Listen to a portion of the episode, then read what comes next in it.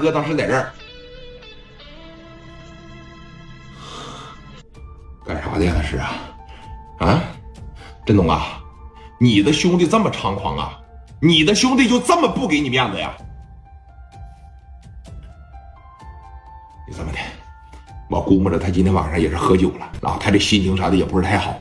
说明天，明天我肯定给你一个满意的答复，行吧？我最少给你拿五十万的赔偿。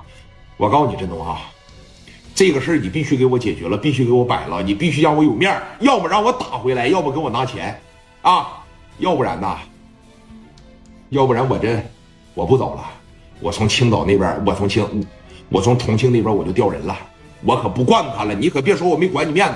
啊！你可别说我没给你面子。行，你先回去歇着去吧。啊，你先回去歇着去吧。当时把文强他们送回去，王振东在这儿，啥事儿啊？这是啊？啊？哎，妈，电话当时打给聂磊了。啊，聂磊当时这边一接，喂，聂磊呀。你太冲动了，你怎么能打他呢？啊，人家是重庆的。行了，你别说了。他乐意是哪是哪了。青岛的李田我都敢揍他，我差他呀？那，你把我放没放在眼里啊？啊，我还在这站着呢。我肯定是把你放眼里了。我就要五千块钱，他不给，他给你面子了吗？既然不给你面子，那我就不用给他面子了，我就揍他了，我就揍他了，我就打他了，怎么的吧？行了，你是不是喝酒了？今天晚上我喝了，喝了，明天我找你谈行吗？明天咱俩把这事唠一唠，咱俩解决解决。行啊，我等着你。假日酒店还是全豪？你上全豪来呗。电话叭的一撂。磊哥回去睡觉去。这边说，你看王振东也回去睡觉去。这一宿是真难熬。文强给王振东打电话，得打了四五个，说明天你高低给我解决了。你要不给我解决了，我还真就不走了啊！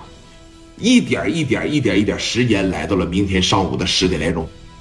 王振东给聂磊打了个电话，聂磊说了：“我现在呀，正在这个全豪实业呢，啊，你过来吧。”王振东琢磨了琢磨，不行，啊，我不能亲自去找他谈，要钱的这种事儿啊，你得让女人来干。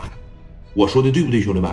包括好多人呢，结了婚，包括位高权重的，一整就是你看，你给我办点什么事儿，我借你多少多少钱，那我手里边没钱，钱都是你嫂子把着，是不是？我这没事，你我回家跟你嫂子商量商量，这种事儿都是女人办，开口要钱，女人有时候比男人要好使，男人是为点面也好，是为点啥也好，女人开口了，你又不能不给，对不对？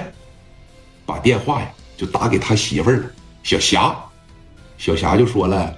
那行，我去找聂磊去，啊，我去找他要去。哎，你听着，把电话打给了刘爱丽，就给刘爱丽打电话打了不下二十个，刘爱丽没接。这边就自个儿开着车，奔着聂磊的全豪实业酒店这边就过来了，啊，把车往楼下这边一停下，哎，提了个小包，开个红色的小跑车嘛，提了个小包，当时这边就上楼了，就一点一点一。